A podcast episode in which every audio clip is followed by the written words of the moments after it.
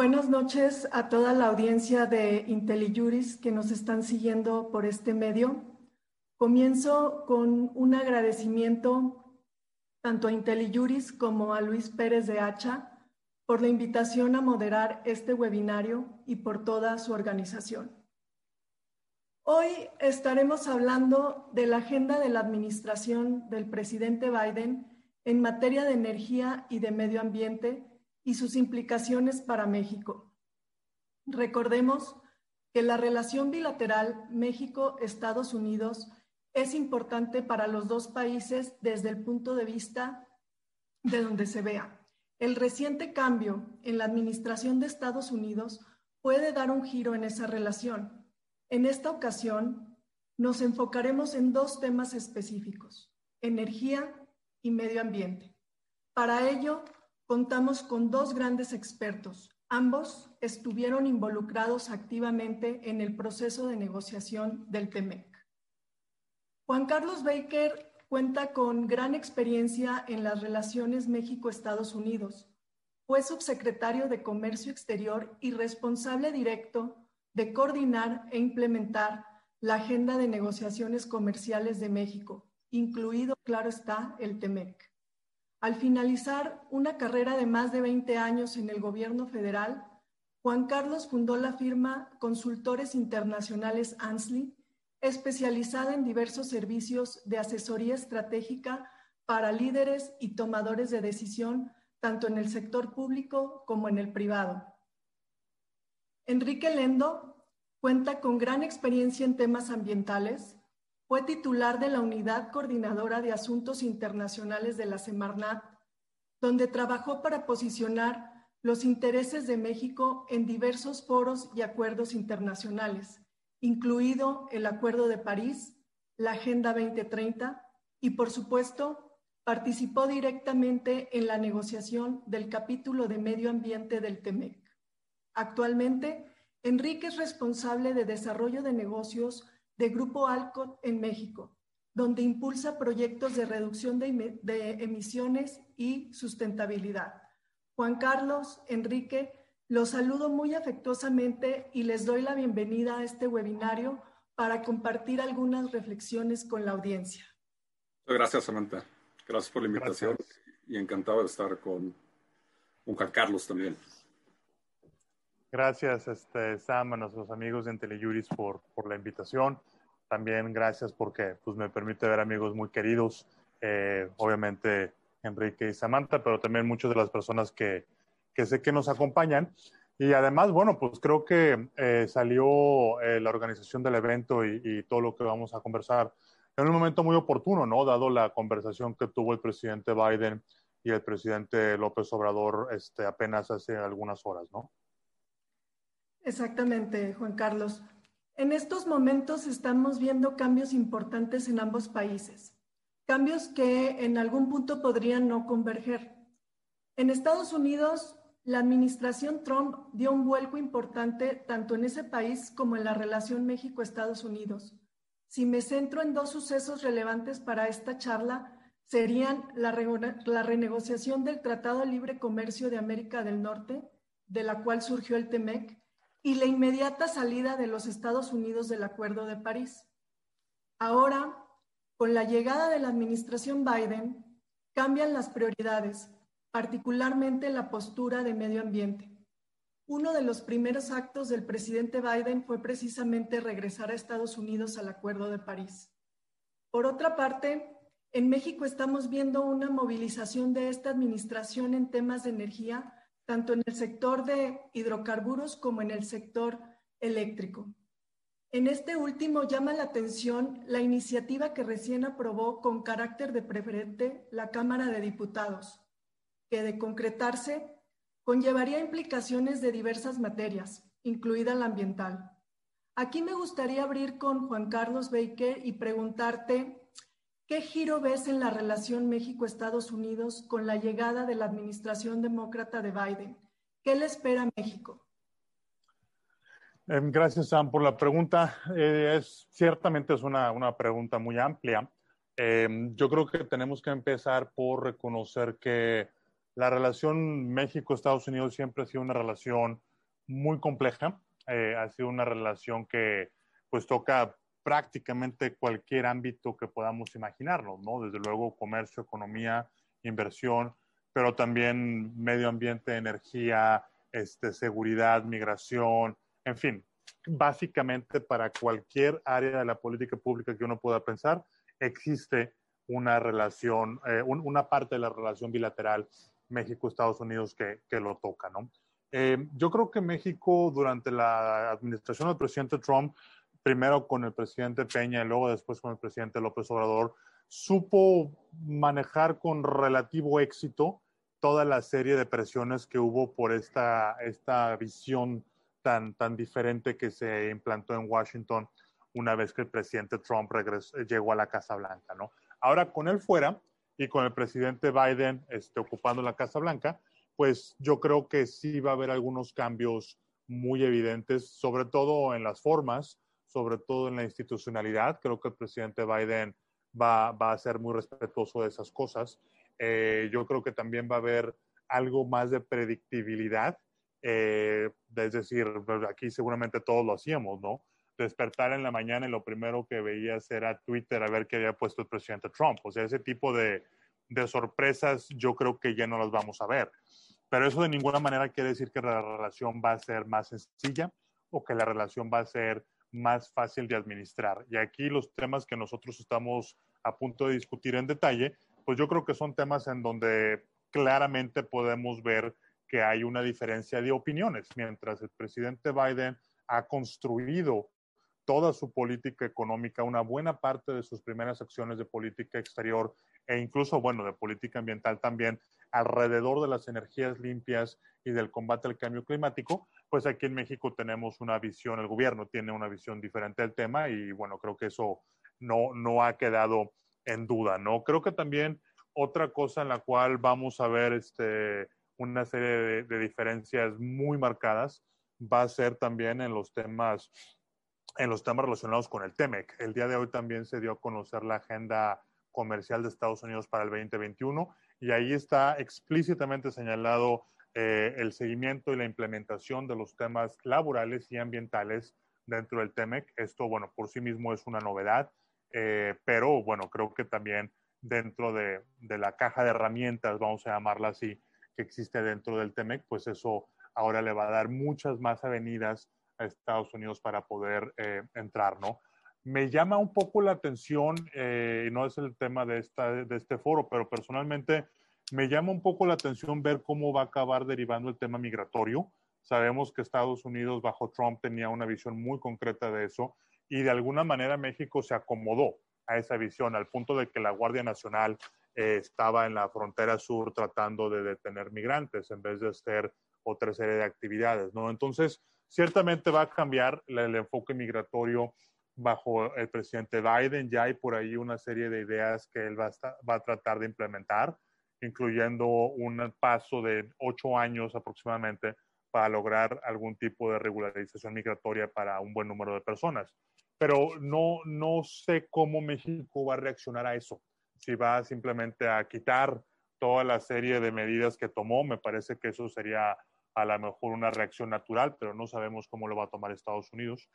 Eh, y bueno, digo, para resumir todo esto que te estoy diciendo, creo que la relación se va a volver mucho más predecible, se va a volver más institucional, pero eso no quiere decir que va a ser fácil ni que va a ser tampoco más administrable. Hay tres o cuatro temas en los cuales claramente ya podemos ver desde ahora que hay una diferencia de visión muy importante entre ambos presidentes eh, y cómo encontrar ese punto medio, pues va a ser muy, muy importante, ¿no? También yéndose adelante, eh, pues me parece que retomar eh, muchos de los mecanismos que existieron antes, que, le daban forma a la institucionalidad de la relación, alejado de ese estilo tan personal y tan individual de Trump y de AMLO, me parece que eso va a ayudar en general. Pero sí, sí se viene mucho trabajo hacia adelante, por lo cual la reunión de hoy de los presidentes pues fue todavía más relevante, ¿no? Sí, justo tocas este, este tema de, del cumplir y el hacer cumplir los, los compromisos. Juan Carlos, el, presidente Biden ha establecido en su agenda este, de prioridades y, no es ajeno que gran parte de sus esfuerzos primeramente van a estar enfocados a atender temas relacionados con las consecuencias de la pandemia en su territorio. Se prevé que la administración se enfoque en el corto plazo a su política doméstica, tanto en salud pública, este, en temas tales como la vacunación de su población, tanto como en la recuperación económica. Y aquí, y aquí empezamos otra vez a, relacionarnos en, los temas del TEMEC. En cuanto a recuperación económica, se prevén incentivos fiscales, se prevé un plan de rescate. Ahora bien, ¿cómo, cómo está Biden en el plano del comercio internacional? ¿Qué papel van a ocupar los temas de la agenda comercial bilateral del TEMEC?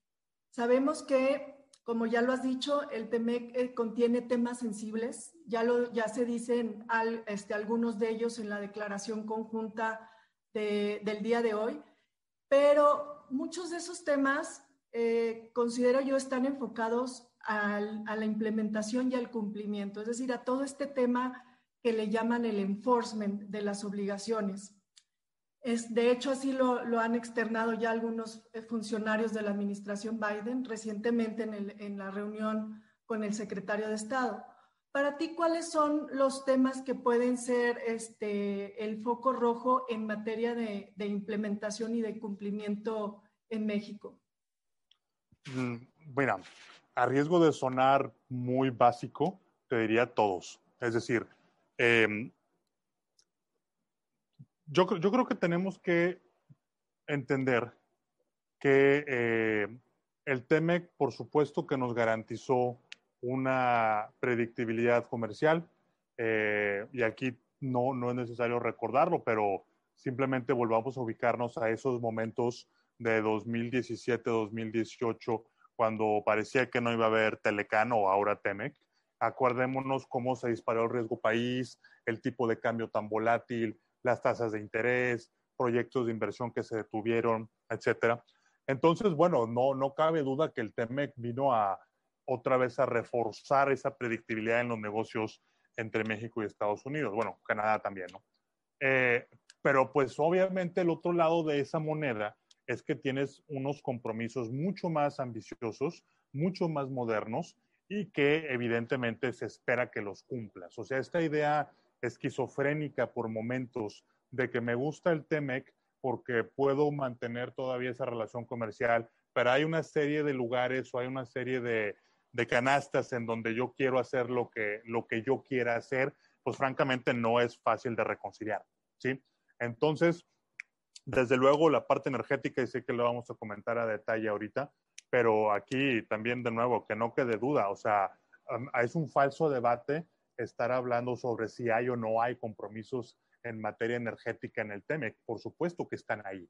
Eh, desde luego, también es un falso debate pensar si este, en materia laboral podemos o no cumplir con lo que dicen los anexos o en materia ambiental también. Entonces, eh, yo creo que todo lo que está en la letra del TEMEC que represente una obligación del Estado, del Estado mexicano, va a haber alguien en Estados Unidos que va a estar pidiendo que se, que se verifique ese cumplimiento. Y aquí no hay que perder de vista también eh, dos temas muy importantes. A ver, por un lado, el Ejecutivo, desde luego, tiene a, a, USTR, a la representación comercial de Estados Unidos, al Departamento de Comercio. Pero hay que recordar que en Estados Unidos el Congreso es muy influyente en materia de política comercial y ni siquiera había todavía terminado de aterrizarse, de secarse la, tinta del TEMEC, y ya había algunas cartas de legisladores escribiéndole tanto a Trump como después a Biden, pidiendo que se eh, verificara lo laboral, lo ambiental, lo que tiene que ver con plataformas digitales y un largo, largo, etcétera. Entonces, ¿cómo van a estar los temas comerciales en la agenda bilateral? Altos. ¿Cómo los definiría? Pues en esa palabra. En, inglés sería enforcement eh, y lo repiten mucho constantemente. En español, pues la aplicabilidad y el respeto de los compromisos, ¿no? Hacia allá voy. Este, ya si me enfoco en, la materia de energía, primero tendríamos al sector de, hidrocarburos y de, gas natural, y tenemos que a, finales de, de, la administración de Trump la API manda una, carta a varios secretarios de Estado alertando sobre posibles incumplimientos de México derivado de diversas acciones regulatorias, faltas de transparencia, que obviamente afectan ese sector. En ese mismo, esos mismos secretarios posteriormente, justo, si no mal recuerdo, a días, antes de la salida de la administración Trump, envían una comunicación a los secretarios Ebrard, Nale, Cloutier, haciendo referencia a esas acciones y señalando temas de incertidumbre jurídica, de afectaciones a los proyectos de inversión, así como las preocupaciones de la falta de cumplimiento de obligaciones conforme a TEMEC. En el sector de electricidad ya hubo un pronunciamiento de la administración Biden eh, exhortando al gobierno mexicano en relación a las reformas a la ley de la industria eléctrica en el sentido de, brindar un ambiente libre de inversión y de transparencia y escuchar al sector privado, a lo que la respuesta del titular del Ejecutivo Federal fue que, es un asunto de, de, políticas de cada país. Sin embargo, debemos considerar que las políticas de cada país están supeditadas al cumplimiento de su propio ordenamiento jurídico y el TEMEC no solo es parte de dicho ordenamiento, sino que es ley suprema de la Unión al ser un tratado internacional. Entonces, eh, ¿cuál es tu opinión? ¿Biden retomará el tema? ¿Los temas de hidrocarburos y de gas natural son parte de sus prioridades? ¿Las verá como parte de la agenda verde? Este, ahí, ahí dejo la, la pregunta, Juan Carlos. Eh, bueno, salvo aquí la mejor opinión de Enrique también yo sí creo desde luego que van a, van a continuar. O sea, sería un error pensar que, que como esa carta la mandaron unos secretarios que ya no están, eh, pues entonces ya no es importante. O sea, eso para mí fue la expresión sistémica de una preocupación que hay en Estados Unidos. Eh, que posiblemente por la agenda del presidente Biden que estamos viendo, le va a dar más énfasis a los temas de energías limpias sobre o vis a vis los temas de energía más tradicional? Sí, desde luego, pero eso no quiere decir que no va a dejar de seguir peleando por el cumplimiento y asegurando el cumplimiento de los otros. Además, hay que recordar aquí que, este, bueno, desde luego eh, hay, hay, un, hay unos constituencies, hay unas personas, una industria muy importante eh, que está muy asociada a la, a la, parte más tradicional de las energías, ¿no? Simplemente todos los petroleros tejanos. Y tejanos es igual a republicanos y los republicanos siguen teniendo 50 senadores en el, en el Congreso. O sea, otra vez regreso a esta parte de que va a haber alguien pidiendo que se vaya a hacer ese, ese cumplimiento, ¿no? Y, y, más allá de si hay un senador o un representante, o si es energía limpia, o si es energía no limpia. Este, yo, yo creo que el tema sistémico es ese, se tiene que asegurar el cumplimiento de los acuerdos internacionales, punto. Y esa no la va a dejar pasar Estados Unidos, ¿eh? sobre todo con un presidente que es así tan institucional. No, no lo veo diciendo que simplemente porque es petróleo entonces ya no le interesa tanto. Correcto. Este, antes de, de continuar, recuerdo a la audiencia de de IntelliJuris de por favor eh, de tener preguntas, ponerlas en, en el chat para este, podérselas hacer a nuestros ponentes al, al final de, de, esta presentación. Este, ahora bien, en estos temas también se habla mucho de, de, la soberanía en el sector y de si el TEMEC contiene compromisos o que no se puede comprometer esa soberanía. Ya, ya, ya dijiste este, un poco que obviamente bajo el TEMEC también tenemos compromisos. Aquí hay varios mitos y realidades. Si bien el, el TEMEC contiene un capítulo que reafirma lo que establece nuestra Constitución, lo cierto es que nuestro compromiso es que cualquier regulación que afecte a ese sector, sea de hidrocarburos, gas natural o de electricidad, no puede ser más restrictiva que lo que el propio gobierno mexicano estableció en la reforma energética. ¿Cuál, ¿Cuál es tu opinión en el sentido de las declaraciones que estamos viendo de, del Ejecutivo Federal? Eh, a ver, yo, yo, yo creo que la verdad, la visión que tiene el gobierno actual respecto del sector energético no es una sorpresa. O sea, siempre lo ha dicho el presidente, este, siempre ha expresado el lugar que, que tan, bueno, Pemex primordialmente, pero también ahora la Comisión Federal de Electricidad, el lugar que dentro de su plan de gobierno y su idea de, gobierno, el lugar que esas empresas ocupan. Entonces, en ese aspecto, yo creo que no debe de haber sorpresa, ¿sí? Eh, podemos cuestionar si eso es económicamente lo, lo, mejor que podemos hacer, podemos cuestionar si, este, si legalmente se está respetando el Estado de Derecho, podemos cuestionar si esa es también la estrategia económica del futuro para el país o no, pero de que lo ha expresado completamente y sin ningún tipo de reservas, yo creo que ahí no, no, no, hay, no hay nada más que agregar. ¿no? Eh, obviamente, dentro de esa política o dentro de esa visión, pues no, eso no, no es fácil reconciliar con los compromisos que tú ya mencionabas que existen en el TEMEC, pero va más allá del TEMEC. O sea, incluso olvidémonos por un lado de esta manera legal que fue reflejado el compromiso tanto en el capítulo 8 como en el 3211, como en las reservas de, este, medidas disconformes y una serie de capítulos en el TEMEC. También ya estaban previamente cuando entró en vigor el Tratado Transpacífico.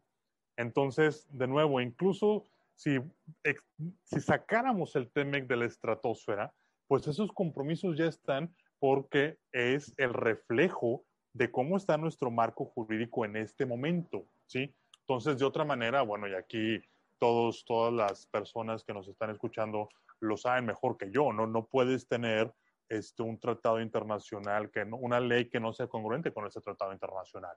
Así es sencillo.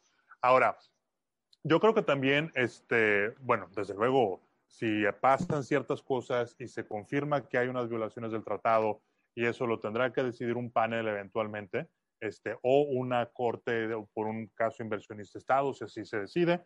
Cuando llegue a pasar eso, pues entonces hay que ver qué va a hacer el gobierno. Si va a poner la medida de conformidad o simplemente va a abrir la chequera y va a pagar y se va a aguantar el dolor este, y lo que económicamente puede implicar eh, esas, esas violaciones, ¿no? Entonces, eh, me parece a mí sobre todo que que el reflejo de esta visión que tiene el gobierno, además de que es caro, además de que podemos cuestionarnos si es buena idea y todo lo que ya mencioné, el peligro es ese. El peligro es que nos saque completamente de, de, la gran discusión o de los grandes debates mundiales que hay alrededor de esto, porque seguimos casados con una visión de, de la política energética y una visión del gobierno y una visión del Estado que pues más bien parece que corresponde a, varias décadas atrás y no al siglo XXI. ¿no?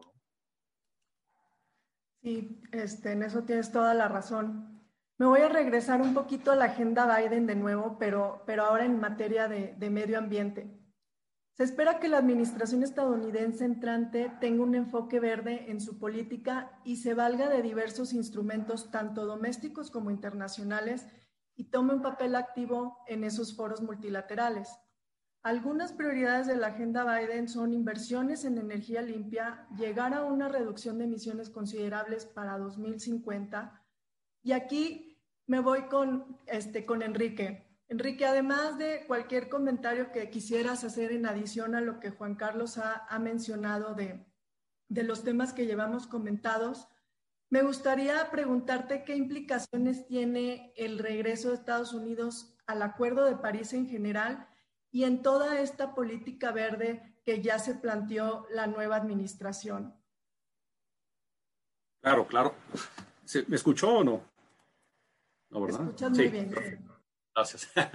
No, gracias, Sam. Y, y, digo, no sé qué más pueda complementar de, de lo que dijo Juan Carlos, que aparte no nada más es un experto en, en, eh, en relaciones con América del Norte y Estados Unidos, sino fue subsecretario subsecretario de Negociaciones Comerciales Internacionales, en fin, tiene una experiencia muy amplia en, en toda la parte, tanto de relación con, con, Estados Unidos y Canadá como como la comercial. Eh, pero, pero como dicen, eh, como dijeron ambos, es indiscutible que como nunca antes, la agenda ambiental y en particular la de cambio climático es un asunto sumamente prioritario para el gobierno de Estados Unidos. Fue uno de los referentes en su, en su campaña. De hecho, el, el 74% de los que votaron por Biden eh, votaron por las propuestas que traía Biden de, cambio climático y los que votaron por, por Trump también están eh, pensando que Estados Unidos debe ser más responsable. Entonces, Estados Unidos cada vez más demanda y, ya lo manifiesta en las elecciones incluso una, eh, un papel más responsable del país y Biden lo está llevando como uno de sus principales eh, banderas ahora, ahora al inicio de la, de la administración con distintas, distintas eh, asuntos. Hay una parte eh, internacional, el regreso al Acuerdo de París, hay una parte nacional muy importante. Por primera vez, por ejemplo, se crea una oficina en la Casa Blanca que va a coordinar a 21 dependencias del gobierno, prácticamente a todas las dependencias del gobierno eh, federal, para ver qué pueden hacer para reducir la huella de emisión de, cambio climático, van a invertir dos billones de dólares o tres trillones en, en, eh, inglés en, eh, infraestructura baja en carbono eh, y, en fin, una serie de, de iniciativas que no tienen precedente en Estados Unidos. ¿Por qué es importante el regreso al Acuerdo de París? ¿Por qué las metas del Acuerdo de París de Estados Unidos, de México, en fin? Y para eso hay que entender el Acuerdo de París, porque lo decimos, lo planteamos fácilmente, pero hay mucho en el, en el Acuerdo de París y en qué es en lo que nos debemos de, concentrar. O sea, es un acuerdo que se aprobó en 2015, hay 196 partes involucradas, o sea, es un acuerdo muy complejo entró en vigor en, eh, a finales de 2016. México lo ratificó y al igual que TEMEX se convierte en ley suprema, porque está ratificado igual por el, por el Senado, entregado a Naciones Unidas, eh, y, y, somos, somos parte y, tenemos que, responder. Pero, ¿qué quiere decir implementar y tener metas en el Acuerdo de París para Estados Unidos y para México? ¿no? Tal vez lo más importante del Acuerdo de París es la meta que va a salvar al planeta, que básicamente va a salvar al planeta según los científicos, ¿no?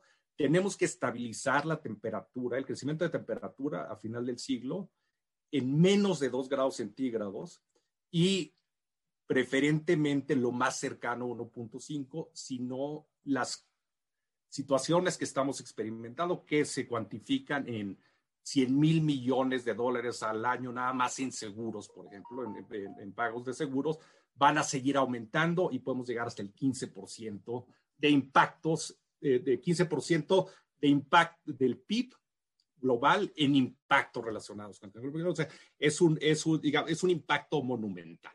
Entonces, tenemos que estabilizar la, temperatura en, en, esta. Esa es la meta global. ¿Cómo se le hace para, para llegar a esa meta? Bueno, cada país pone sobre la mesa su compromiso individual de reducción los empezamos a poner en 2015 y hay que renovarlos cada, cada cinco años porque no son suficientes. Eh, en el caso de, de, la primera ronda que hicimos de compromisos, la trayectoria nos dice que en lugar de reducir el 1. de estabilizar la temperatura en 1.5, la temperatura, el incremento de temperatura potencial es de entre el 3.5 y el, y el 4%. Eso acabaría con la vida en el planeta, con toda la vida que conocemos, por, por, por, el incremento. Entonces, esto quiere decir que tenemos que reducir de forma acelerada. También el acuerdo dice, para poder llegar a esta meta, y ahí es donde ya nos dan una señal clara de qué hacer, las emisiones de gases de efecto invernadero tienen que ser cero netas a mitad de siglo. Es decir, todo lo que emitamos debe ser o reducido o absorbido por los bosques o, se tiene que volver a inyectar. Entonces, tenemos que pensar en otro esquema de manejo y uso de energía, no hay de otra. Tenemos que, transitar hacia energía renovable, este, pasando por la energía limpia, pero no hay de otra para, para todo el planeta. Eh, el, el, en el 2030, por ejemplo, el 70% de la energía en el mundo debe venir de fuentes renovables en tan solo nueve años, eh, nueve años que tenemos para llegar al 2030 y por lo menos 50% de los vehículos deben de ser eléctricos. Entonces, eh, siendo Estados Unidos el segundo emisor de gases de efecto invernadero, el que negoció con, con, con China para que pudiéramos tener un acuerdo, un acuerdo de París y el que tiene el mayor potencial de incidir en, en actores políticos y económicos en la agenda internacional a través de distintos, de distintos esquemas, incluyendo el comercio, y el comercio es uno de, los instrumentos que, tienen, que, tienen la cabeza, pero también invirtiendo mucho dinero y también apretando el brazo, el brazo diplomático. Por ejemplo, la semana pasada, eh, en el Consejo de Seguridad eh, de Naciones Unidas, eh, John Kerry, que ahora es el enviado especial de cambio climático, sugirió que el tema de cambio climático se tratara como asunto de seguridad global. Nunca había pasado esto en la historia del Consejo de Seguridad. Saltó Rusia y saltaron otros países, pero, pero a ese nivel lo están viendo y van a seguir presionando por todos los medios, no nada más en el Acuerdo de París, van a presionar en G7, van a presionar en G20, van a presionar en los, todos los acuerdos comerciales que hay, van a presionar en el Fondo Monetario Internacional y, por supuesto, en, el, en los organismos financieros, Banco Mundial y todos los demás. Entonces, eso es lo que vamos a ver de aquí en adelante, una prisión de Estados Unidos en todos los ámbitos, de forma bilateral, de forma regional y también en el ámbito multilateral por todos los medios, no nada más con el Acuerdo de París, de ahí la importancia. ¿no? México ¿Qué onda? ¿Cómo ha avanzado México en, en las metas de, de, cambio climático desde las primeras que propusimos, que fueron en 2015, y las que, y las que, tenemos, las que tenemos ahora, porque ahorita ya vamos en la segunda ronda. En 2015 propusimos que íbamos a reducir el 22% de las, de las emisiones de gases de efecto invernadero equivalente al 2030. Es decir, los científicos nos dicen que tenemos que reducir 50%, México propuso 22%, pero con la reforma energética que propusimos en ese entonces, con la ley de transición energética, con los certificados de energía limpia, con la meta de energía limpia que teníamos, con la reforma fiscal que hizo Hacienda para tener un impuesto, un impuesto al carbono, con lo que hizo Semarnat del mercado de comercio. Emisiones, una serie de cosas, vamos a ir incrementando la capacidad de que México pueda subir su ambición. Este 22% se tiene que convertir en 2030 en 50%. Llegamos ahorita a la fecha, la fecha fue en diciembre del, del año pasado, en que teníamos que presentar nuestra segunda propuesta. Redujiste a 2015 22%. ¿Cuánto vas a reducir ahorita? Europa está proponiendo 60% al 2030. Estados Unidos está proponiendo 50%, eh, sí, perdón, reducir emisiones netas al 2050 y 35%, y, y su sector eléctrico, libre energía al 2035. ¿Qué propone México? ¿Qué, eso se los pregunto. Entonces, ¿qué creen que propone México? Lo mismo, exactamente lo mismo que propusimos en 2015. Cero cambio, la misma visión. ¿Por qué? Porque la política la estamos enfocando hacia combustibles fósiles, estamos fortaleciendo, estamos fortaleciendo a Pemex, estamos fortaleciendo la refinación. Ahora con la ley de la, de la industria eléctrica estamos neutralizando las oportunidades para la energía limpia, los, las subastas, los certificados de energía limpia. Entonces, difícilmente tenemos, tenemos aproximadamente un, un, déficit de acuerdo a al plan de desarrollo del sector eléctrico de cerca de 10 gigawatts de energía que deberían ser limpias para cumplir con nuestra meta de, de 35% de energías limpias al 2024. Entonces, ¿de dónde va a salir eso? Esa es la pregunta que se hace todo el mundo. Entonces, obviamente, lo que pone en la agenda México es la continuidad de lo que teníamos. Y quién sabe si vamos a cumplir con ese 22%. Lo más probable es que no. Se tiene el, la reunión, la reunión virtual nuestro presidente con Biden, vi el comunicado que nos mencionaste, Sam, y lo que dice es exactamente lo mismo. Vamos a reducir gases de vida corta. No está diciendo de dióxido de carbono, no está diciendo de las cosas, de las cosas que importan. ¿Por qué? Porque no es posible con la propuesta que se está haciendo en el marco, en el, en el marco de, de, la planación energética de la actual administración. Va a ser sumamente difícil que podamos cumplir, solo que absorbiéramos tal vez todo a través de, de, bosque, reforestáramos todo México. Ah, lo otro que dice el comunicado es eficiencia energética. Quiere decir que nuestras industrias vamos a apretar más el cinturón para que si ya eran eficientes, ahora sean más eficientes. ¿Y con qué? Pues quién sabe con qué, porque no los vamos a poder abastecer ni de energía limpia, porque no va a haber renovable ni eólica, ni tampoco de combustibles limpios, porque lo que estamos haciendo es promoviendo la, la, la, refinación de, petróleo, ¿no? Exacto.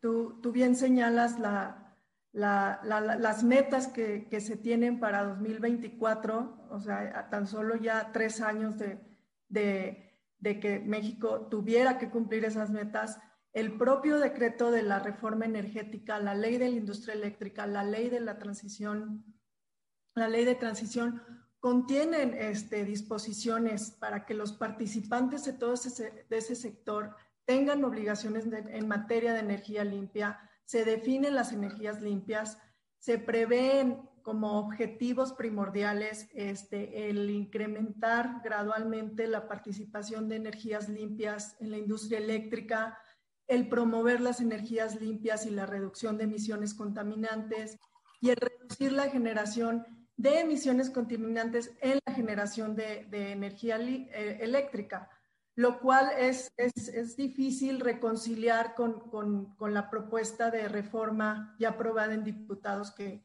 que, vemos y que presentó el, el titular del Ejecutivo Federal.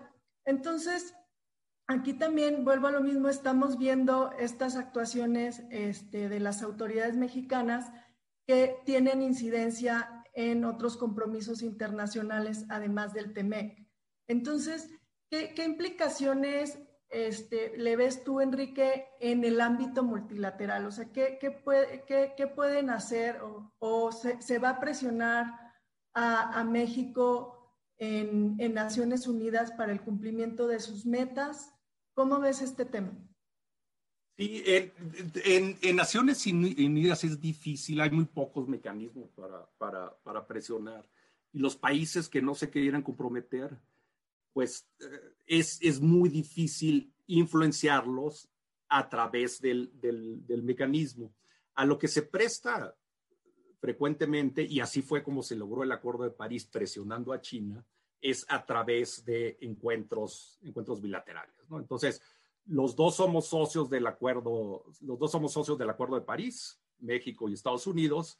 Eh, los dos participamos, tenemos, tenemos ahí ciertos compromisos, hay muchas salvaguardas por las que te puedes sacudir el, el, el compromiso y, y, pues navegar ahí, navegar ahí sin hacer nada pero lo más siempre hay reuniones bilaterales previas, eh, participamos con Estados Unidos y Canadá en, en TEMEC y en distintos y en distintos foros hay encuentros bilaterales. Lo que salió ahora, ahora en, en, el comunicado de México con el presidente Biden con el presidente AMLO es un reflejo de que la presión bilateral va, va a empezar, pero realmente, pues solo que les diera vergüenza que, que los demás países van avanzando y México no avanza eh, y no se está comprometiendo, habría cierta incidencia, pero ya vimos que no, es algo que les preocupe, ya vimos que no es algo que le esté preocupando mucho a México. Tienen muy claro y aparte son muy, muy, eh,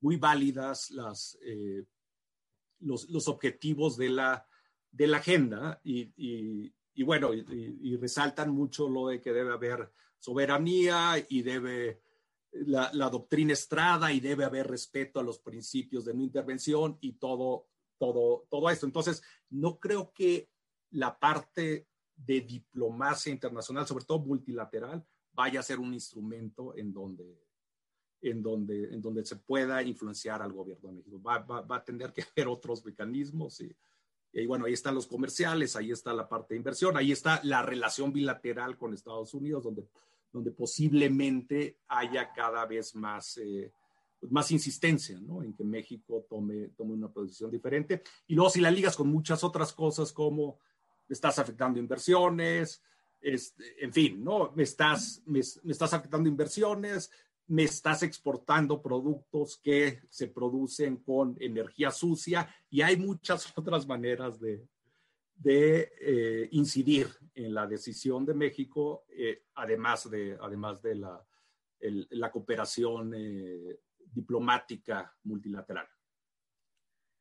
Y, justo a ese punto quería, quería llegar, en, como dices, tal vez en, los foros multilaterales este, pueden no ser los mecanismos idóneos cuando se trata de que un país llegue a un, a un cumplimiento pero me, me paso a, de nuevo al TEMEC, este, al capítulo de medio ambiente. El capítulo, por el contexto en el que se negoció por la administración este, que estaba en ese entonces a, a, cargo en Estados Unidos, pues obviamente no contiene ni menciones al Acuerdo de París, ni compromisos que, que estén ligados o vinculados específicamente a tal acuerdo. Sin embargo, eso, eso no quita que el capítulo sea robusto, que, que contenga compromisos de, efectiva observancia de la legislación ambiental, de la no derogación de leyes ambientales y, más importante aún, que esos compromisos estén sujetos a la aplicación del mecanismo de solución de controversias del TEMEC, donde sí hay consecuencias de índole comercial. Enrique, estas obligaciones de cumplir leyes nacionales de, México, de cumplir con sus propias leyes nacionales en materia de, medio ambiente, ¿encontrarían obligaciones que tienen que ver con reducción de emisiones? Esa sería una pregunta.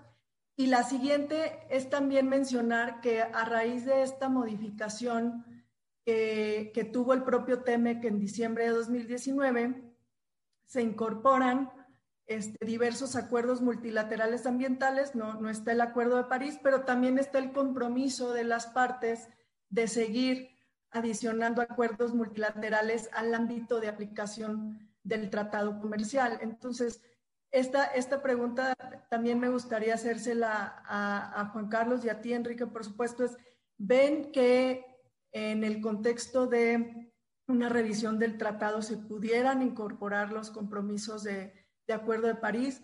Juan Carlos, ¿tú cómo ves esta agenda verde de, Biden? Canadá y Estados Unidos ya anunciaron su compromiso en la lucha del cambio climático. ¿Ahí dónde, dónde quedó México? Eh, bueno, a ver, ya, anda por ahí, de hecho, una carta que, que está promoviendo, si recuerdo de memoria, debe ser Bill Pascrell, un representante demócrata de Nueva Jersey en donde está pidiendo que se reabra el TEMEC para que se incorpore el cambio climático y el combate al cambio climático, por supuesto, ¿no? Eh, yo, yo creo que eso implica reabrir el TEMEC, ¿sí? Eh, obviamente, todos sabemos que si te metes a un proceso de renegociación y de reapertura, el castillo de naipes se nos puede caer por muchos lados, ¿no? Entonces, yo creo que es un poco inocente o sería un poco inocente pensar que se va a abrir el tratado solamente para que los demócratas puedan meter ahí el tema de cambio climático y que no va a pasar nada más. ¿sí? De entrada, por ejemplo, en, para seguir en esta misma dimensión, pues yo me imaginaría perfectamente que si se reabre el tratado, pues ahora sí querría el gobierno de México tomarse reservas y otra serie de cosas en materia energética, precisamente, ¿no? Pero bueno, entonces, lo, veo, lo veo en estos momentos, lo veo poco factible que se pueda reabrir el tratado solamente para, para este tema en particular. Si se hace en el contexto de la revisión que tiene que suceder al año 6 de la entrada en vigor de, del TEMEC, que ya está también en el propio, establecido en el propio acuerdo, pues a lo mejor ahí sí podría ser parte de un paquete de revisión mucho más amplio. El problema con eso, pues es que la decisión, eso va a pasar pues para el 2026. Entonces, es demasiado tiempo para que, para que los demócratas se aguanten o para que Biden se aguante sin que, sin que México coopere o sin que se trate de incentivar a México a que coopere más, ¿correcto? Y aquí subrayo la palabra incentivar porque pues como ya decía Enrique, hay también incentivos negativos. O sea, en algún momento dado, eh, pues vaya, o sea, no, no lo estoy deseando y tampoco lo celebro ni mucho menos, pero sí continuamos con una exposición a la pandemia más prolongada, con lo que eso implique para la cuestión de salud y la cuestión económica, si continuamos con un crecimiento económico pues más bien mediocre, en donde el único componente bueno de la economía es aquel que está ligado a la parte de exportaciones a Estados Unidos, si se sigue poniendo énfasis en la parte migratoria en Centroamérica, o sea, todas esas cosas en donde México tendría algo que pedirle a Estados Unidos, pues bueno, ya sabemos, ya conocemos todos aquel dicho muy famoso de que Estados Unidos no tiene amigos, tiene intereses.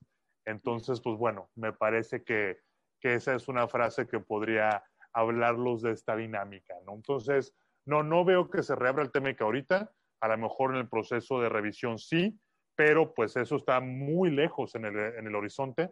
Entonces, estas variables le pueden dar a Estados Unidos una serie de presiones, uno, una serie de botones para presionar, de modo que pues se incentiva a México a que coopere. ¿no? Muy bien, Enrique, te, te, cedo la palabra. Gracias.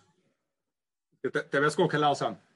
Eh, a ver, coincido, coincido con, con Juan Carlos en la, en la, parte comercial, pero como decías, el, el, acuerdo, el capítulo ambiental, el capítulo 24, es un acuerdo, y yo creo que utilizaste la palabra perfecta, robusto. ¿no? En el, en, cuando negociamos el capítulo, pues había eh, muchas, eh, había cosas que no le gustaban a Estados Unidos, cosas que no le gustaban a México y Canadá, eh, pero como la, el medio ambiente es una cuestión sistémica, no es de blanco o negro, sino si estás hablando de bosques también es cambio climático, si estás hablando de aire también puede ser cambio climático, hay una serie, entonces el mismo capítulo ambiental te da para, para eh, poder cuestionar, cuestionar, los temas. A ver, el capítulo ambiental eh, el capítulo ambiental del TEMEC es un capítulo que incluye básicamente cuatro componentes. Uno general. En ese general están los objetivos, las, las reglas procedimentales, eh, eh, en fin, y las, las, cuestiones de información y participación, participación pública. Pero hay una muy importante, que es, es el, el área de aplicación de la ley es el, eh, la fracción 4, el 24.4 y habla de la aplicación de la ley. Lo que dice es, ninguna parte dejará de aplicar efectivamente sus leyes ambientales a través de un curso de acción o inacción sostenida o recurrente, de forma que se afecte el comercio o la inversión entre las partes. Ese da la clave para lo que rige a todo el capítulo, que quiere decir básicamente es, si tú incumples con tus leyes ambientales y eso está favoreciendo el comercio y la inversión de, forma injusta a un país, estás, estás violando el, tratado. Entonces, cualquier ley en México, no, no tiene que decir cambio climático o no lo tienes que vincular con París.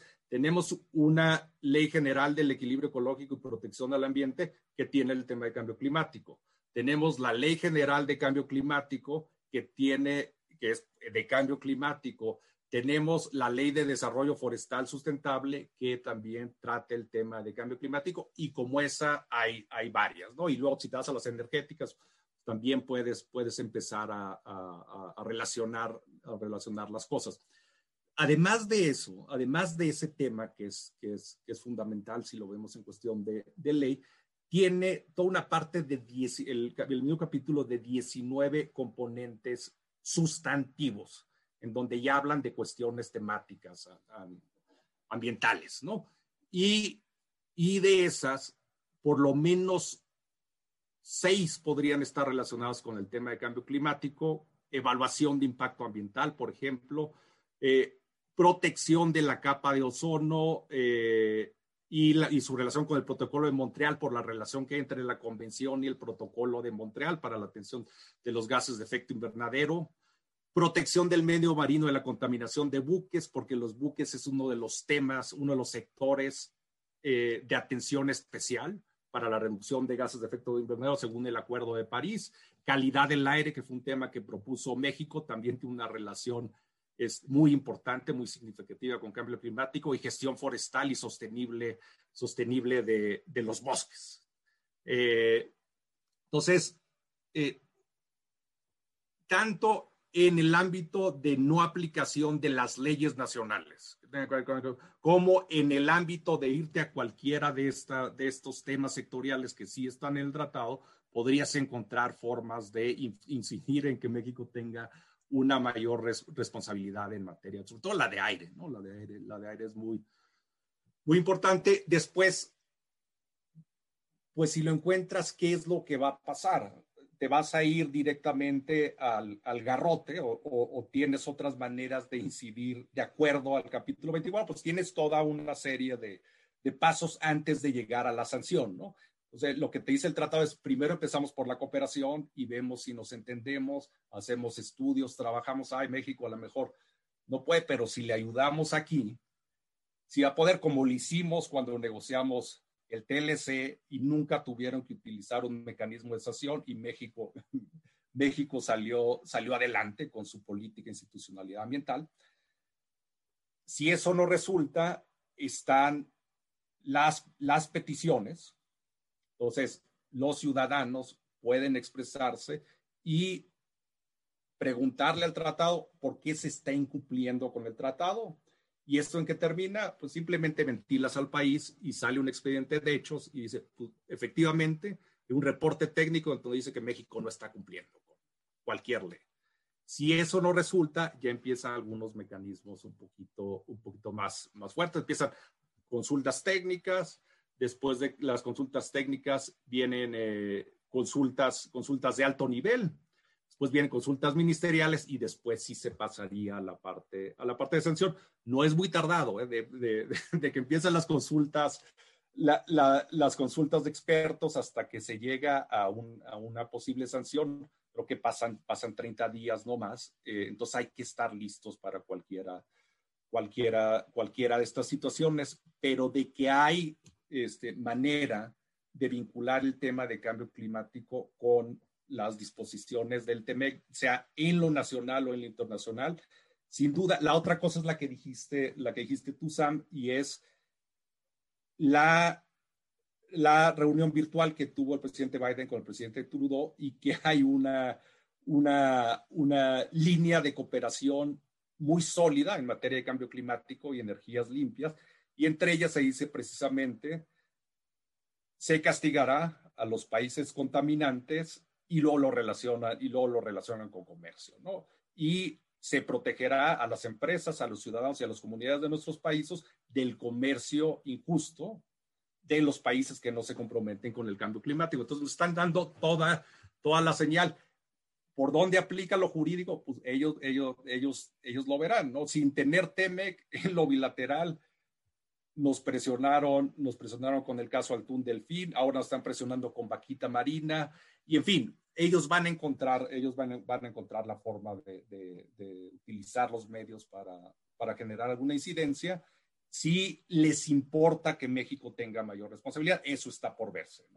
México, México eh, aporta ahorita el, más o menos el 1.4% de las emisiones de gases de efecto invernadero, 700 millones de toneladas según el último inventario. Eso es importante para, para Estados Unidos y Canadá. Se lo pueden aguantar si, si, si México no, no incidiera.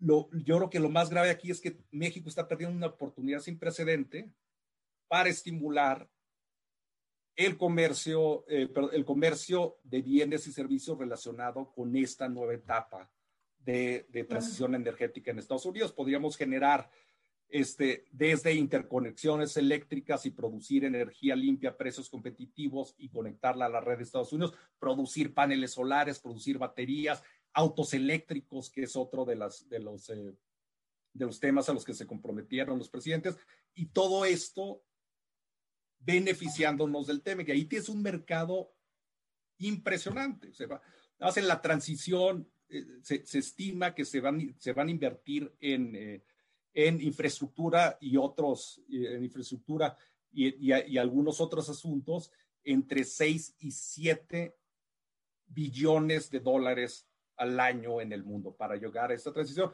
Estamos hablando, estamos hablando de cuatro veces el Producto Interno Bruto de México, en donde podríamos nosotros beneficiarnos por la posición que tenemos. Claro, es, muchas gracias. Ahora me gustaría en, este, en estos minutitos que nos quedan y, y muy brevemente este, referirles a las preguntas de nuestra audiencia. Tal vez las, las voy a agrupar. Hay que tienen que ver con, con, la, con la reforma a la, a la, ley de la industria eléctrica. Nos pregunta eh, Rodrigo Pérez, eh, ¿prevén que algún funcionario del gobierno de Estados Unidos, acaso no de muy alto nivel, exprese un descontento por la iniciativa de reforma a la, ley de la industria eléctrica del presidente López Obrador. Luis Romo nos pregunta, ¿qué opinan del reclamo de Andrés Manuel, a Andrés Manuel López Obrador por la iniciativa de contrarreforma eléctrica de dos organismos internacionales muy importantes? Eh, Global Wind Energy Council, que encabeza Ben Backwell, y del Global Solar Council, que dirige Gianni Chianetta. Y y por otra parte, también eh, Luis Pérez de Hacha nos pregunta que por el lado de la Unión Europea, qué temas nos exponen. Y aquí, y aquí recuerdo este, que ya la Unión Europea desde, desde el inicio de, de las acciones este, emitidas por, por, el SENACE y por, por la CENER, eh, enviaron comunicaciones formales al gobierno de México, puesto que la inversión europea en energías renovables es, es, es, de las más altas en nuestro país. Entonces, a lo mejor abro con estas tres preguntas este, para ver sus opiniones. Este, a ver, eh, perdón, sí, alcancé a escuchar y justo cuando iba a hablar eh, me, me, desconecté. A ver, muy rápidamente, ya, ya hubo una... Ya hubo un pronunciamiento respecto de, de una subsecretaria encargada de, de los asuntos hemisféricos en el Departamento de Estado, se llama Julie Chang.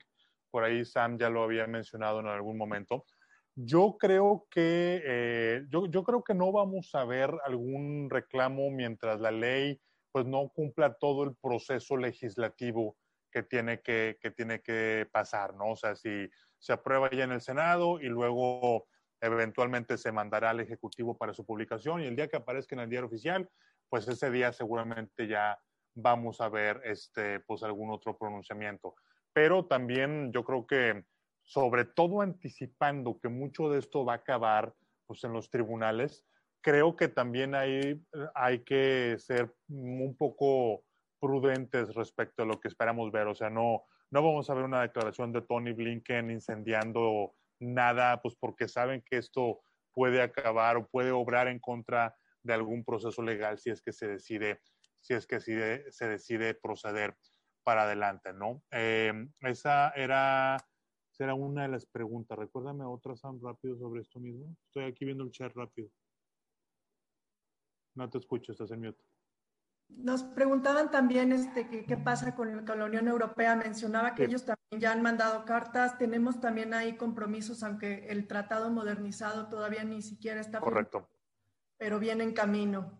Sí, viene en camino y ahí obviamente pues todavía la presión puede ser más grande porque pues el proceso está iniciando, ¿sí? mientras que el TEMEC ya es un tratado que está en vigor eh, y ahora sí que pues demándame, en la Unión Europea todavía tiene que caminar por todo ese, ese trámite, ¿no? Pero regreso al mismo, al mismo tema de lo que mencionábamos también en el caso del TPP, del TIPAD, ¿no? Pues muchos de estos compromisos son horizontales, entonces aun y cuando no esté en vigor el tratado con la Unión Europea, pues el marco, el marco legal eh, actual ya refleja esa apertura, ¿no? Por ahí también vi otra que qué se tendría que hacer para cumplir, pues básicamente respetar el tratado, o sea, el tratado, no voy a entrar en tecnicismos, pero hay básicamente cinco áreas en donde se garantiza la reforma energética, que es en la parte de acceso al mercado de servicios, la distribución, la generación de energía eléctrica es un servicio, como lo es también la exploración de hidrocarburos, por ejemplo, ¿no? Entonces, apegarnos a esa apertura de mercado de servicios, eh, seguir muy de cerca la aplicación del capítulo de empresas del Estado, que está en todos los tratados y que te detalla muy claramente qué puedes hacer para tus empresas, eh, que lo que hagas para tus empresas no puede ir en contra de los derechos de los privados, no puedes desplazar a los privados para favorecer a tus empresas. Tercero, la parte que tiene que ver con todas las medidas disconformes, solamente aquellas que nos reservamos, la parte de protección de inversión, sin duda, y eh, yo pondría una quinta y última canasta que es todo lo demás, o sea, medio ambiente, transparencia, eh, due process, cooperación regulatoria y compras de gobierno, ¿no? Pero hay que cumplir el tratado, ahí está. Claro, y antes de pasar contigo, Enrique, tal vez este, también hago esta pregunta que, que está más dirigida a ti. Nos pregunta Roberto Rodríguez, en cuanto a la tendencia favorecida por parte de México del uso de recursos altamente contaminantes, carbón y combustóleo, para la generación de energía eléctrica y en demérito de las energías renovables, ¿qué postura estiman que adopte la administración Biden? Pues vaya, creo que aquí lo, lo hemos mencionado en, en, distintos momentos. Yo estoy seguro que a la administración del presidente Biden no le va a parecer nada, pues nada consistente otra vez, ¿no? Tú tienes un acuerdo que se supone que es muy ambicioso, el TEMEC lo es, eh, pero no quieres cumplir con otras disposiciones. Eres un socio comercial importante y estás buscando mi apoyo para una serie de cosas en tu agenda, pero en un tema que es importante para Estados Unidos, eh, pues tú, México no va a cooperar, o al menos se percibe que no va a cooperar. Entonces yo no creo que de ninguna manera se vaya a quedar tranquilo o que no vaya a haber ningún tipo de pronunciamiento. Va a echar mano de las herramientas, algunas de ellas serán de soft power, algunas otras serán de temas eh, en los cuales México buscará la cooperación de Estados Unidos para pedir algo a cambio. Pero sin duda, o sea, la idea de pensar que otra vez podemos estar en esta idea esquizofrénica de que acepto lo que yo quiero y cumplo con lo que yo quiero y lo demás no me importa, pues francamente eso no es sostenible en el largo plazo. ¿eh? Eh, no sé, no sé si haya mucho que agregar. Hay, hay una cosa de, con, con la experiencia que he tenido eh, con Estados Unidos en, sobre todo en, en, el ámbito de la agenda ambiental interna, internacional. Y es, es, muy similar a lo que acaba de decir Juan Carlos. Cuando, eh, cuando no cooperas en algo que a ellos les interesa, realmente te enfrían. O sea, te enfrían para, para te ponen una, una, una castigadita, te enfrían para, para, para algunos temas. Te, te dicen directamente esto no me gustó y después hay un periodo en donde pues ya no te incluyen en, en, eh, en, una actividad, ya no te incluyen en un grupo, en un grupo de trabajo. Entonces, en la parte al menos diplomática eh, y de cooperación, eso, eh, eso, ahí hay una posibilidad, ¿no? Hay una posibilidad. ¿Qué tanto incide eso en lo que haga México? Pues, depende de los costos. Entonces, si, si a cambio, por ejemplo, entiendo que una de las cosas que, solicitó el gobierno de México ahora en, eh, en, la, llamada que tuvieron es, apoyo para, para vacunas. ¿qué tanto hubiera influido que estuviéramos más alineados en distintos, en distintos ámbitos para la respuesta de, Estados Unidos? Es un asunto, yo creo que básico de diplomacia, diplomacia internacional. Y, en, materia de, consecuencias que se pueden de, que se pueden que se pueden ver, también tenemos tenemos este, algunas preguntas. Edgar Uribe nos pregunta si va si van a abundar los arbitrajes de inversión por expropiaciones indirectas. Sabemos que inversión estadounidense en energías renovables este, no, hay, no hay tanta, hay inversión canadiense y, y, más que nada inversión europea. También nos preguntan si tras los mecanismos y sanciones el, el, federal, el Ejecutivo Federal no rectifica su actuar, ¿podrían expulsarnos del tratado y aplicar algún tipo de bloqueo comercial? Pregunta Eduardo Alejandro Sesma. eh, no, no, sé si es para mí, pero bueno, les doy, les doy mi opinión. Les doy eh, el piso no, sé si toda es para mí, pero este, les, les doy mi opinión. A ver, eh, va a haber una multitud de, de, casos, pues los que los inversionistas decidan. O sea, algunos a lo mejor querrán negociar, otros a lo mejor, no sé, no, no, no sé, eso será a final de cuentas un business decision de aquellos que invirtieron y que, y que verán qué tan sólido está su, su caso o no. Este, una pregunta interesante también es si los gobiernos de Canadá y de Estados Unidos querrían utilizar el mecanismo del capítulo 31 del Estado-Estado del TEMEC para, para perseguir ciertas cosas que más allá de las, de las inversiones como tal, pues son compromisos sistémicos a los que me refería en una pregunta anterior, ¿no? Pero bueno, en fin, eso también yo creo que otra vez, hasta que no haya una violación clara, será cuando, cuando se, se decida eh, en Estados Unidos o en Canadá proceder, ¿no? ¿Nos pueden expulsar del tratado? Eh, no, no, no, no, no creo que nos puedan expulsar del tratado. Eh, en todo caso, a lo mejor lo que sí podría suceder es que Estados Unidos, que, que, México se salga.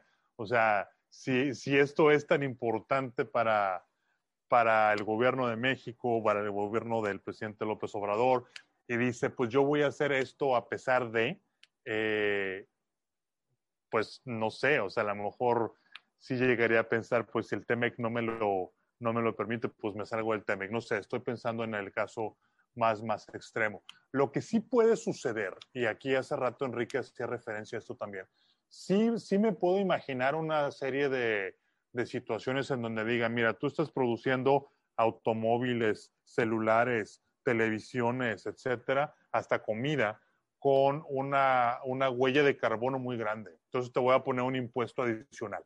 Y entre que si debatimos si eso no consistente con el TEMEC, entre si realmente Estados Unidos se decide quitarlo o nosotros a modificar nuestra actitud, pues puede pasar mucho tiempo y la afectación económica esa sí es inmediata, ¿no? Entonces, creo que eso sería como, como yo lo vería, salvo la mejor opinión de Enrique, por supuesto. Totalmente, ¿no? Total, Totalmente, sí, veo difícil que, nos expulsen del, tratado. Hiciste referencia la, al, capítulo 31 y, y, los casos de Estado a Estado. Es una posibilidad en la parte de, medio ambiente, o sea, tienes todo para... Y, hace rato algún eh, colega hacía referencia a qué pasa si se empiezan a quejar ciudadanos, asociaciones, en, fin, bueno, pues ahí está un, un, caso claro en donde se puede influir al gobierno eh, de Estados Unidos y decir, está incumpliendo un incumplimiento sistémico, ¿no? está incumpliendo con eh, la ley ambiental, eh, independientemente de que, de que haya un interés de inversión específico, estás cumpliendo con algo que es sistémico, con un principio de... Entonces ahí, ahí, ahí puede pasar, pero de eso a una a, alguna expulsión, pues coincido coincido con Juan Carlos, ¿no? la, veo, la, veo, la veo difícil.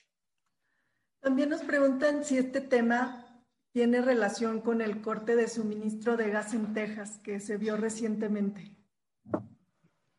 No, no, yo no le vería una relación directa entre una cosa u otra.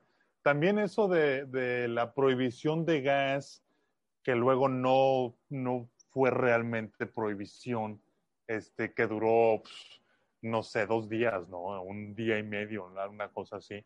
No, no me parece que, que, haya sido ni consistente con el tratado, tampoco Estados Unidos no se reservó nada en ese sentido de la exportación de gas. Eh, aunque bueno, si hubieras podido a lo mejor este, aducir seguridad nacional, igual y podías encuadrarlo ahí. Pero en fin, no, no, no, no veo una relación directa entre nada de esto con la, la parte de lo que sucedió hace unos días por el tema por el tema de gas en Texas. La, la, semana pasada me invitaron precisamente a, hacer un comentario sobre, sobre este tema y lo, lo que contesté fueron, fueron dos cosas. ¿no? La primera es, es eh, lo de Texas estuvo relacionado con cambio climático y está, está comprobado científicamente y es como está el, el, el vortex, el vortex polar y que vamos a tener cada vez más este tipo de fenómenos y por eso la forma en cómo diseñamos la infraestructura debe ser, debe ser resiliente. Entonces, lo que pasó ahí se, se congeló la infraestructura energética y eso creó una escasez y una, una nueva administración del gas en, en, Texas para, para abastecer. Entonces, eso va a seguir pasando en Estados Unidos, va a seguir pasando en México, va a seguir pasando en todo el mundo. Entonces tenemos que pensar de forma diferente en cómo nos adaptamos al, al cambio climático y la, y la, infraestructura tiene que ser resiliente a estos, a, estos cambios. ¿no? Entonces tenemos mucho planear en función de, del riesgo y el riesgo es cada vez mayor. Acaban de, por ejemplo, anunciar también la semana pasada en Estados Unidos que las, las primas para las casas que, para todas las casas, edificaciones que estén en zonas de, de, de riesgo de inundación, están sobreestimadas cuatro veces. O sea, tiene que aumentar entre cuatro y cinco veces el costo de las primas en las casas. Y esto lo vamos a seguir viendo. La segunda, y esa es una señal importante para, para los dos, para México y Estados Unidos, es la falta de diversificación. Uh, si te quitan el gas, ¿qué haces? ¿Cuáles son tus opciones? No había, evidentemente, no había muchas opciones y por eso, por eso tuvimos los apagones. Lo que hace la reforma la reforma energética que, que tuvimos en 2014 en, en, México, precisamente eso, abrir el mercado para que haya distintas, distintas opciones, ¿no? empezando, impulsando mucho también la energía solar, impulsando la energía eólica, en fin. Y lo que se está proponiendo ahora con la ley de, reforma, la ley de la industria eléctrica, pues estás, está reduciendo ese potencial de reaccionar ante la inversión con, con, con distintas distintas opciones energéticas. Bueno, este, se, nos, se, nos está, se nos está acabando el tiempo y estamos este, fuera de tiempo. Sin duda, hay, hay muchísimos compromisos internacionales en juego aquí. No solo hemos hablado en el TEMEC, y en el TEMEC cobra, cobra muchos, muchos matices este tema y incide en muchos capítulos, no solo los que hemos referido aquí, sino hay otros también en los acuerdos multilaterales ambientales. Y no debemos olvidar que, que, el TEMEC contiene mecanismos para la observancia de estos compromisos, algunos disponibles a los inversionistas, otros disponibles a los estados. Juan Carlos, Enrique, ¿quisieran hacer un, un breve, una breve reflexión final? Pues vaya, muy breve de mi parte, simplemente este, ver que, eh, que, bueno, agradecer obviamente a, a ti por, por la invitación, por la conducción a nuestros amigos de IntelliJuris, que es una plataforma muy, muy buena, ¿no? Para mantenernos todos informados y actualizados con estas cosas, a las personas que nos acompañaron también. Eh, mira, yo creo que aquí lo que está en juego es no solamente un incumplimiento de un tratado internacional, lo cual en sí es bastante grave, tampoco es este, la parte del dinero que se invirtió, lo cual también es muy grave. Pero a mí lo que me parece más profundo de todo esto, y creo que es lo que debería también llevarnos a estudiar, es que pues estamos teniendo una regresión brutal. Estamos eh, con, con, este tipo de visiones, eh, con este tipo de políticas públicas, básicamente estamos desconectando a México de todos los grandes trends del mundo, ¿no? Energías limpias, nuevas industrias, tecnología, 5G, etcétera. Y eso, bueno, a la larga al país le puede salir muy, muy, muy costoso, ¿no? Entonces, sigamos estudiando, sigamos conversando, sigamos debatiendo y obviamente muchas gracias por considerarnos. Igual, igualmente, Sam, te agradezco a ti por la invitación, a, a Interjulis también por, por, y a la gente que, que estuvo aquí y, y digo, totalmente de acuerdo con, con, Juan Carlos va mucho más allá del tema, va mucho más allá de cumplir con el Acuerdo de París y lo, lo planteó muy bien Juan Carlos. O sea, el futuro del mundo, la tendencia es hacia la descarbonización, no hay de otra, pero nada más por salvar arbolitos o por ser buenos con el medio ambiente o pandita, ya la cosa se mide en función de riesgo, como lo que pasó en recientemente en Texas y que afectó en millones de dólares a, a, empresas en México y allá y que lo vamos a experimentar, es en riesgo y los mercados financieros lo están capitalizando y lo están empezando a castigar y, está, se están mandando señales a, a, a los distintos eh, servicios e industrias financieras ¿no? en el mundo. Entonces lo vamos a ver cada vez más, ¿no es evidente? Y la otra es cuestión de, cuestión de costos. Entonces, es más barato producir cierto tipo de energía, en este caso está comprobado en México, está comprobado en el mundo, es más barato producir por, porque ha evolucionado el, ámbito tecnológico, eh, energía, energía limpia que producir energía fósil, además de, los impactos de la energía fósil.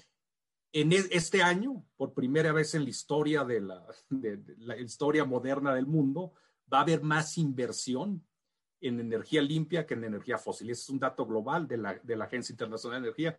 En 2024 va a haber más capacidad instalada. Entonces, el futuro de la competitividad, no es el futuro de los arbolitos, ni de los osos panda, ni en fin, es el futuro de la competitividad mundial para donde van los, no, todo lo que decía Juan Carlos, donde van los autos eléctricos, donde van las redes 4G, donde van las redes de redes de producción inteligentes, las baterías, eh, en fin, es hacia allá, hacia allá, por cuestiones ambientales, que, son sumamente válidas y yo vengo, yo vengo de ese sector y las voy a seguir defendiendo, pero además por cuestiones ambientales, por cuestiones de racionalidad económica y de competitividad.